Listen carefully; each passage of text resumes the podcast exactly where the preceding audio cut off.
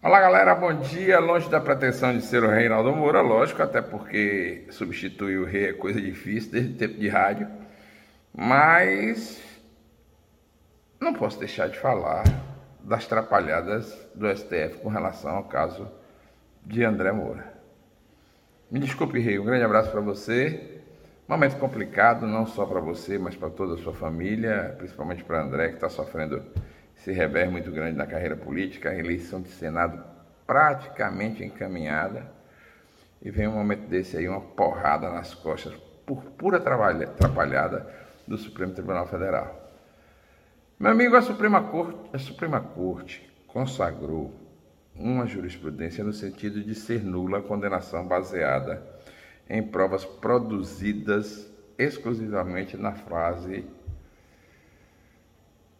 processual. Complicado, até porque manifestação do ministro Cássio Nunes, que foi o que primeiro começou a abrir a dissidência para a absolvição de André, até porque André até aquele momento já tinha quatro votos de ministros a favor da sua absolvição, o de Gilmar Mendes, o de Lewandowski, o de Alexandre de Moraes e o de Toffoli. E aí o ministro Cássio começou a abrir a dissidência e condenou André em duas ações penais e também absolveu André na terceira ação penal, que era a questão do que não foi feita a ampla defesa pelo não garantiu a ampla defesa das acusações feitas pelo Ministério Público Federal, baseada em ilações, completamente em ilações. Eram só depoimentos.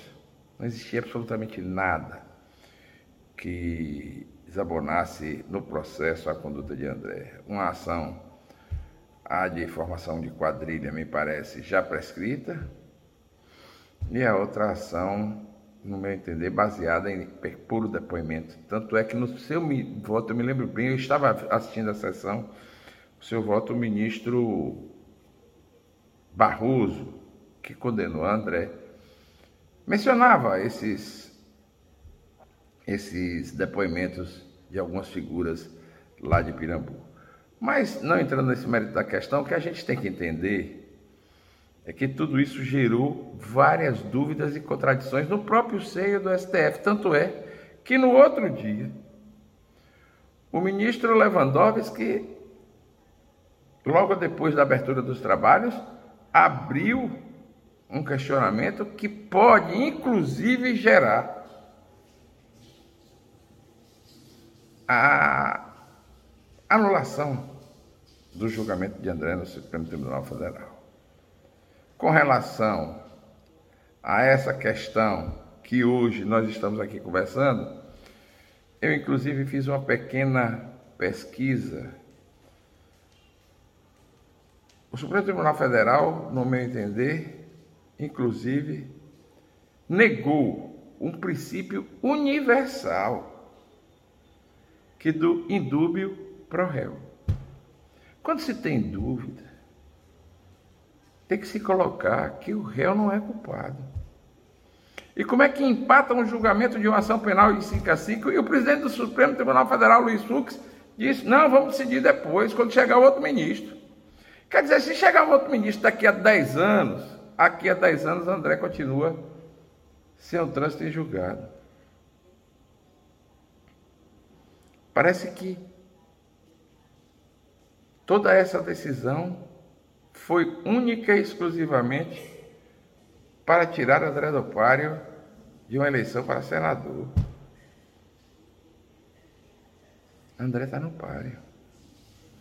Tanto está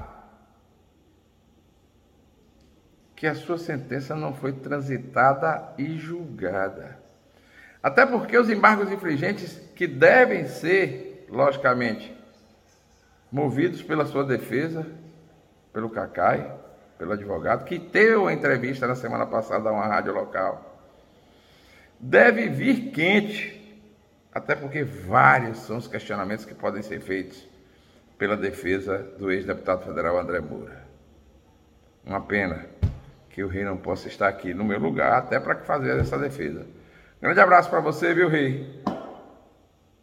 Mas esse julgamento ainda vai dar muito o que falar. Grande abraço a todos, muito bom dia e até amanhã.